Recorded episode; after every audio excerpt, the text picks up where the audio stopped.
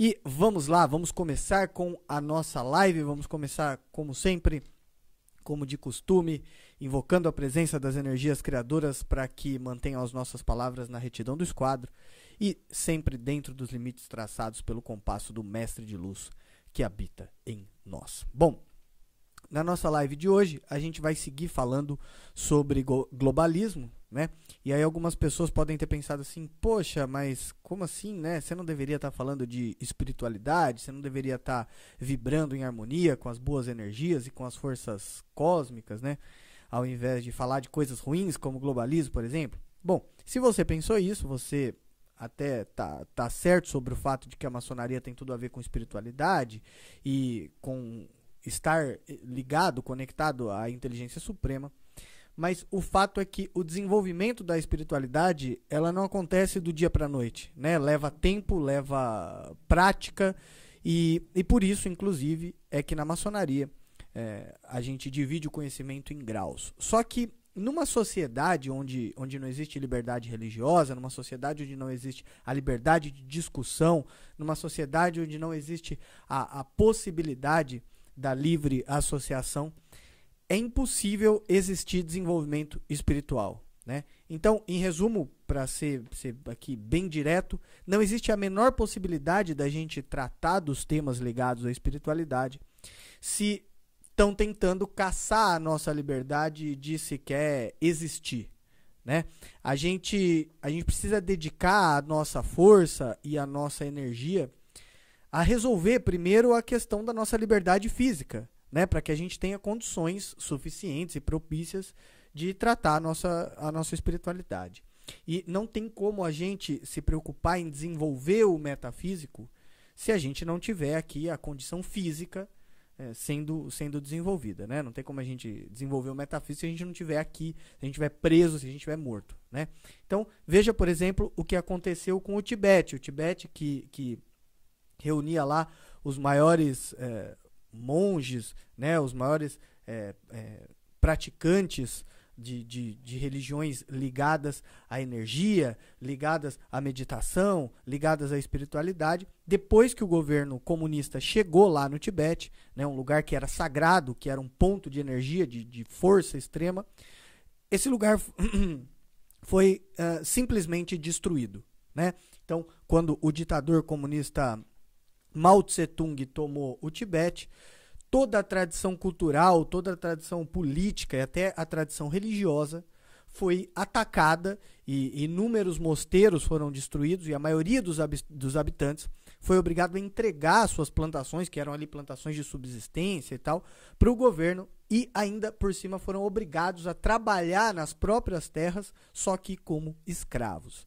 Né? Hoje, para você ter uma ideia da gravidade disso que eu estou falando, o Dalai Lama vive refugiado na Índia, né? e alguns poucos monges que foram mantidos lá no Tibete só para fins turísticos, né? É, para servir de, de atração turística, tem suas práticas religiosas totalmente reguladas e controladas pelo governo chinês. Então, nós não podemos eh, ficar aqui sentados esperando isso acontecer com a gente aqui no Ocidente. Né? A gente não pode ficar nessa de, ai, vamos só falar de flores, vamos só falar de, de meditação, vamos só falar de boas práticas, enquanto existem pessoas que estão se organizando para nos escravizar bem debaixo do nosso próprio nariz. Né? É inclusive da natureza histórica da maçonaria lutar contra a opressão e contra o imperialismo. Né? E eis que nós trataremos aqui hoje. Faremos aqui a, a nossa parte para que esse assunto ganhe pauta, para que a gente não se esconda atrás da espiral do silêncio e enquanto as redes sociais não nos derrubarem, né, não tirarem esse vídeo do ar, a gente vai seguir fazendo. E eu, inclusive, conto com você para espalhar aí esse vídeo para enviar para o maior número de pessoas, para convidar o maior número de pessoas possível, para que tenha acesso ao conhecimento, para que tenha acesso a todas essas informações. Tá?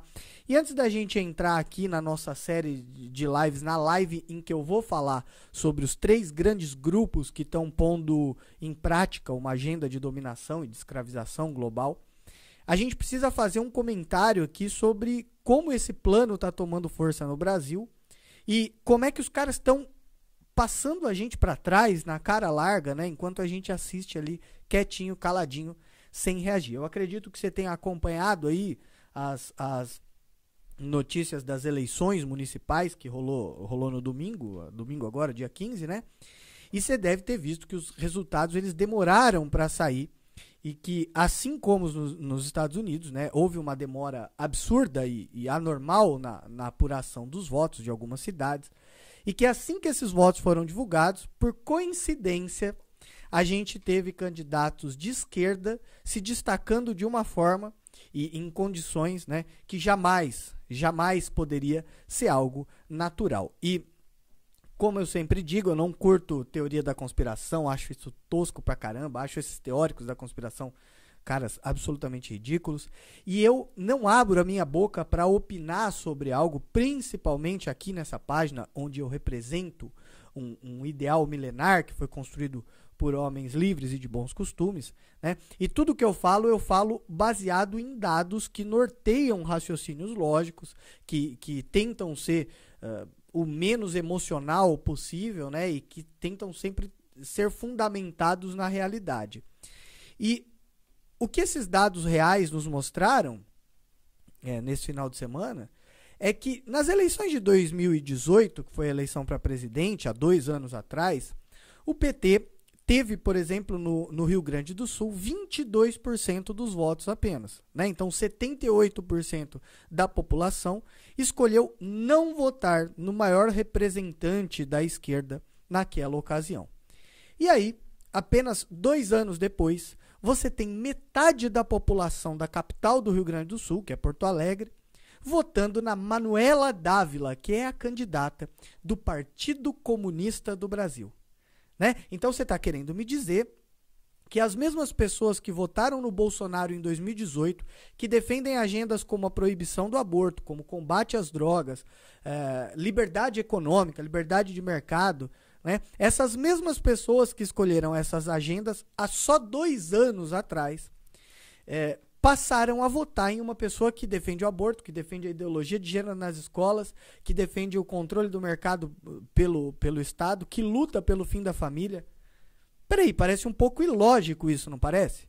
Parece um pouco ilógico. A gente, qualquer um que tem o mínimo de discernimento começa a olhar e fala: peraí, tem alguma coisa estranha aí, né?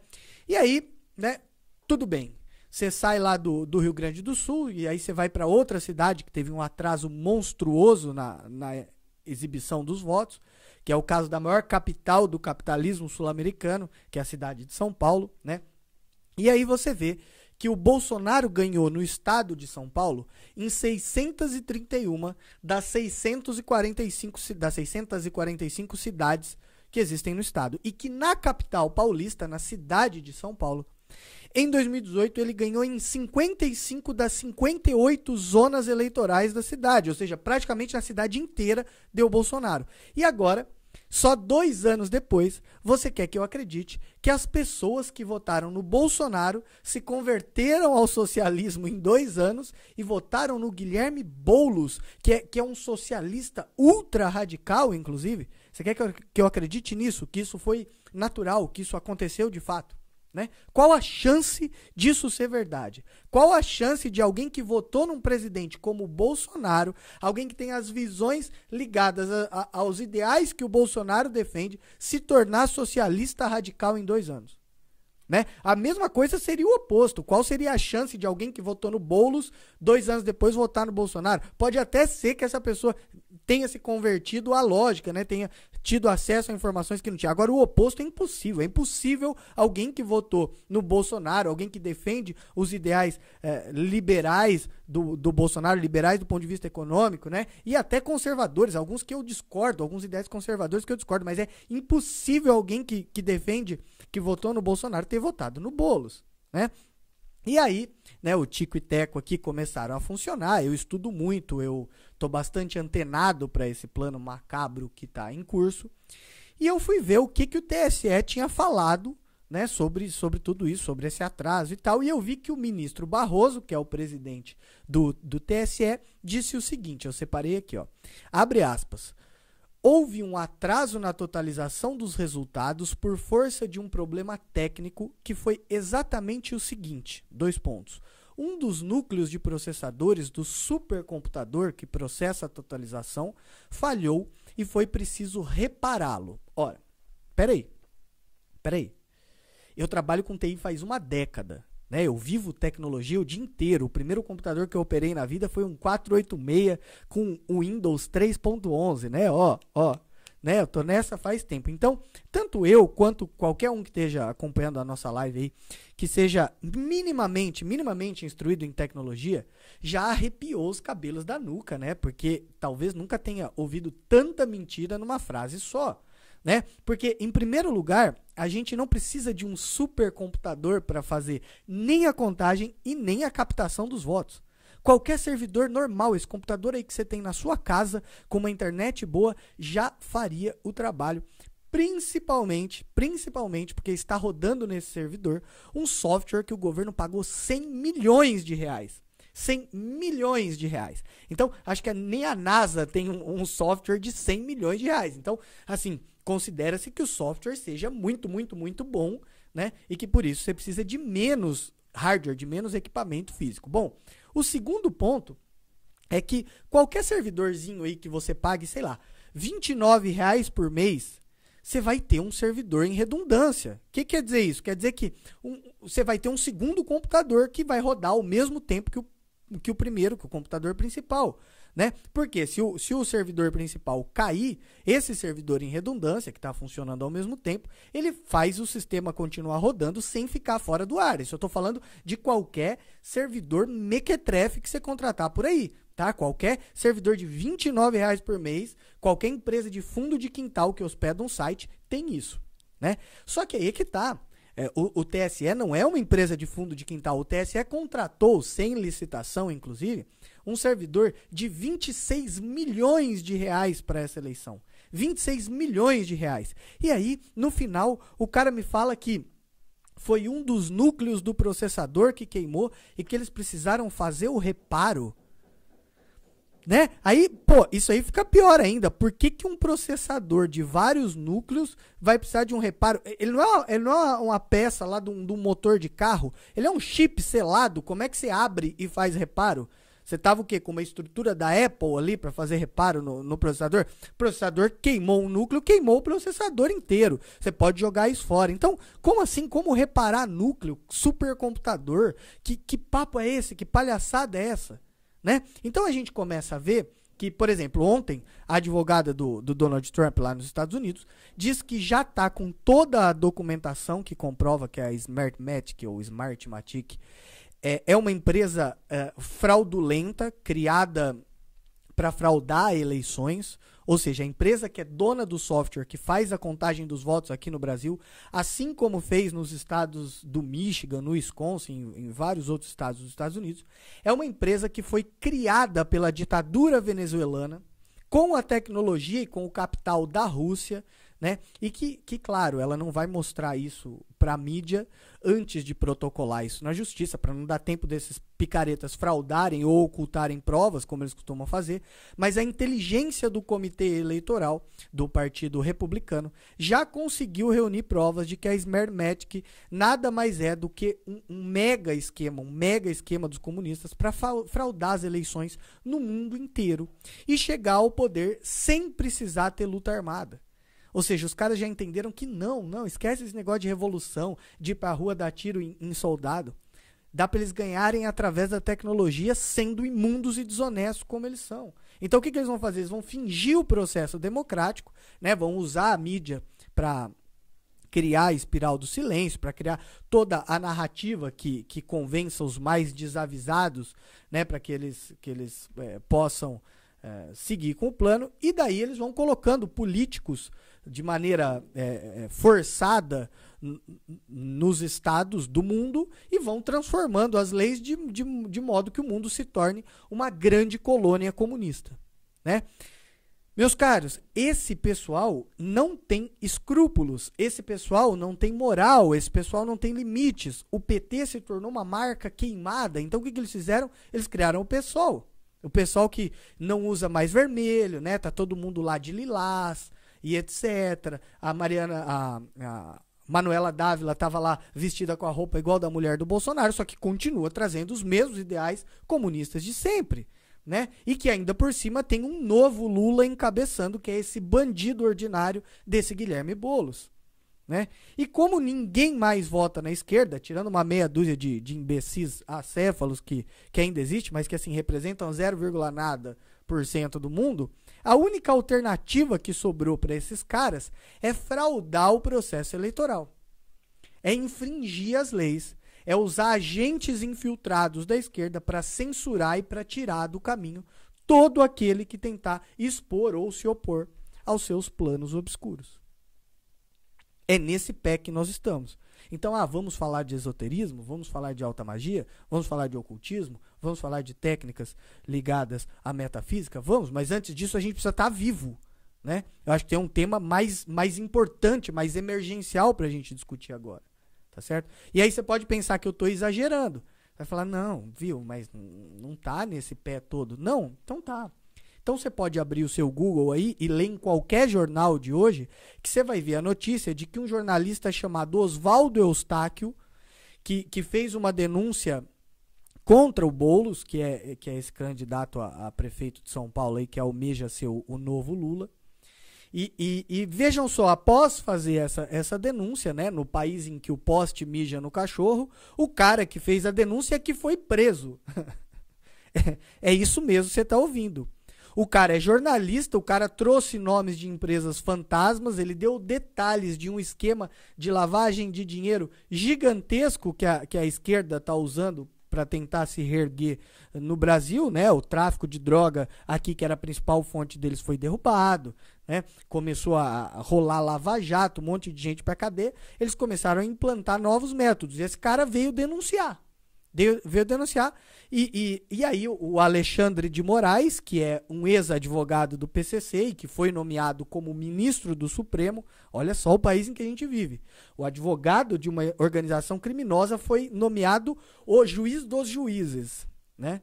Então esse cara mandou prender o, Osval, o Oswaldo Eustáquio, alegando que ele estava cometendo atos antidemocráticos.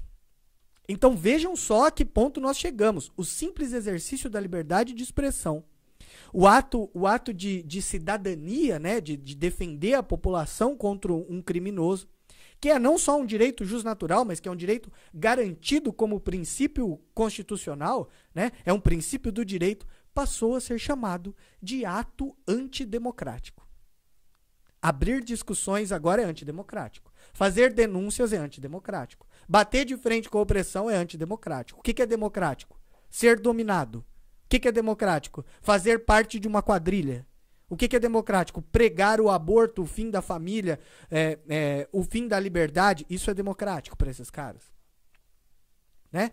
Então, meus caros seguidores, nós chegamos a um ponto em que ou nós saímos do Twitter, saímos do, do Instagram, saímos aqui da, das discussões de boteco que a gente vem tendo e nos mobilizamos para nos defender, nos mobilizamos para não deixar essa corja toda aí adiante, né? Passamos a ter nossa própria arma em casa para nossa defesa, né? Ou seja, ou, ou nós paramos de esperar a ajuda do Estado e criamos as nossas próprias formas de defesa, ou nós seremos engolidos e escravizados. Ok? Vamos ser engolidos e escravizados. E veja que, que São Paulo, que é, que é o coração, né, a, a capital econômica do Brasil, a gente tem lá hoje duas opções. Uma é uma marionete do Dória, que é um agente chinês no Brasil, e o outro é um socialista radical. Ou seja, sem que a gente sequer movesse um palitinho, um dedinho do lugar, o comunismo russo-chinês conseguiu implantar na capital econômica do maior produtor de commodities do mundo a falsa ideia de um processo democrático. Ou seja, tanto faz se você escolher agora o A ou o B, faz de conta que foi você que escolheu. Qualquer um dos dois são financiados pelo capital comunista e qualquer um dos dois vai ser controlado de acordo com os interesses globalistas desses comunistas. Porra, é difícil entender isso. É difícil usar o teu cérebro e criar essa lógica, só que parece que as pessoas não conseguem perceber isso. Ai, é, olha só, é, os, os conservadores e a direita não se organizou e olha o que aconteceu nessas eleições. Né? Ai, a gente elegeu o presidente Bolsonaro, mas nas eleições municipais a realidade foi totalmente diferente. A realidade não foi totalmente diferente, a realidade foi criada, porra. A liberdade foi manipulada, foi inventada. Não importa se você votou em quem que você votou, foi eleito quem eles quiseram que fosse, que fosse eleito. Foi eleito prefeito, foi reeleito um monte de prefeito que acabou com a cidade durante a pandemia. Por quê? Porque fazem parte do esquema, porra. Fazem parte do esquema. Qualquer imbecil consegue perceber isso. Agora, chegou num ponto que não existe mais a chance de resolver isso pelos caminhos legais, pelos caminhos democráticos, pelos caminhos da conversa. Ou nós, que somos defensores da liberdade, iniciamos uma revolução, uma guerra civil contra esse sistema opressor que se instaurou no Brasil, ou é uma questão de tempo até nós todos, nossos filhos, nossos familiares, se tornarem meros escravos. Acontecer com a gente igual aconteceu com os tibetanos ou com qualquer outro povo que tenha tido contato com os comunistas no mundo. Onde o comunismo chegou, aconteceu isso. A gente vai ter que entregar tudo para o Estado e ainda trabalhar de escravo para eles. E se reclamar, vai para cadeia ou vai para o paredão, vai morrer. É assim que aconteceu. É assim que aconteceu no mundo inteiro. Leia, não acredita em mim, não. Olha lá quantas pessoas morreram graças ao comunismo. Olha lá. Nada na Terra, nenhuma pandemia, nenhuma guerra, nenhum cataclisma na Terra matou mais gente do que o comunismo até hoje. Olha lá. Se não morreu torturado, morreu de fome.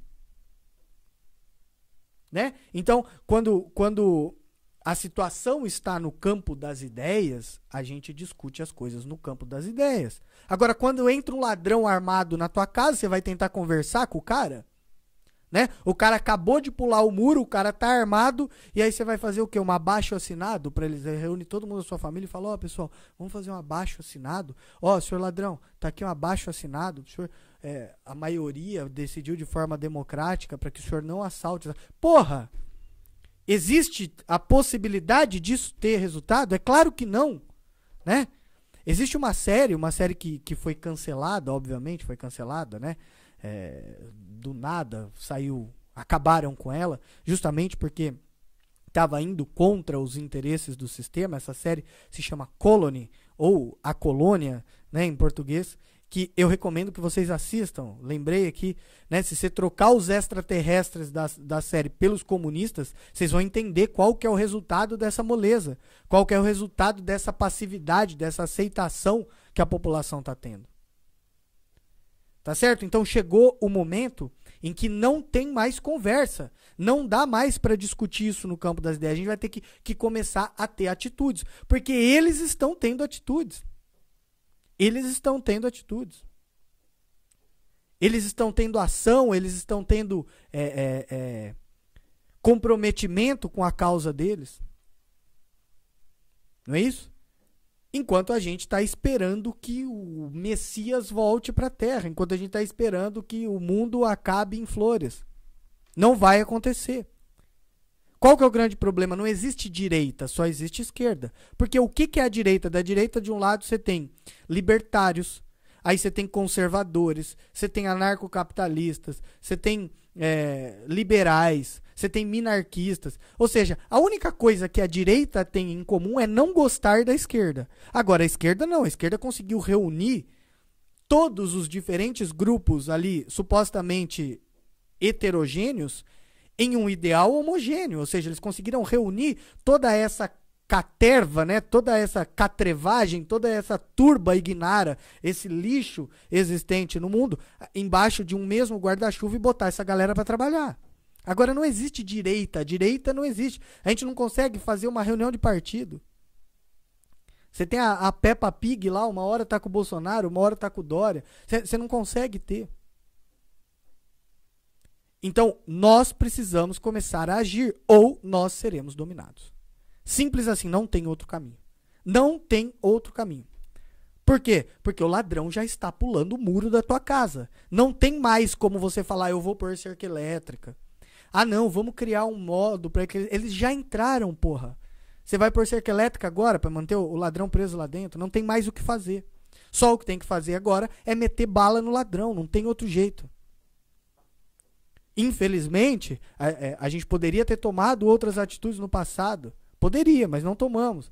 Nos deixamos ser ludibriados. Por que, que fomos ludibriados? Porque não estudamos. Porque a maior parte da população mundial acredita no que os outros falam, não busca a realidade. Nós temos hoje só 6 milhões de maçons no mundo, e desses 6 milhões, grande parte ainda é ligado à, à grande loja da Inglaterra. Quantas pessoas você conhece que perde algumas horas do dia estudando história e filosofia?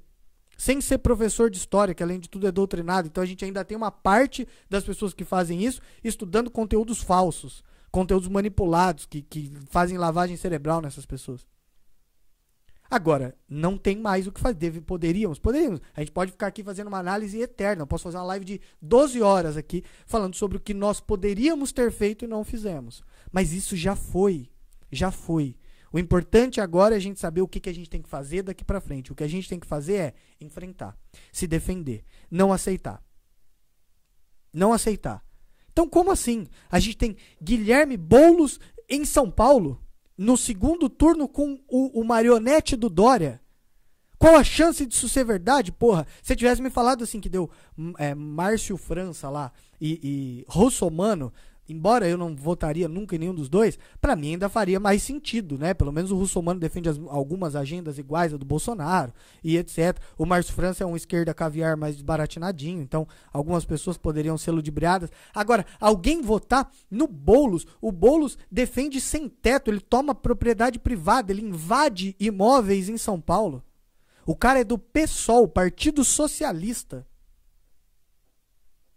Aí você tem a Manuela Dávila, do PCdoB, Partido Comunista do Brasil, sendo eleita no Rio Grande do Sul, no lugar onde o PT teve 22% dos votos. Quando ela foi candidata a, presidente, ela teve 22% dos votos. E agora ela tem metade da população. De repente, todo mundo virou comunista. Pelo amor de Deus.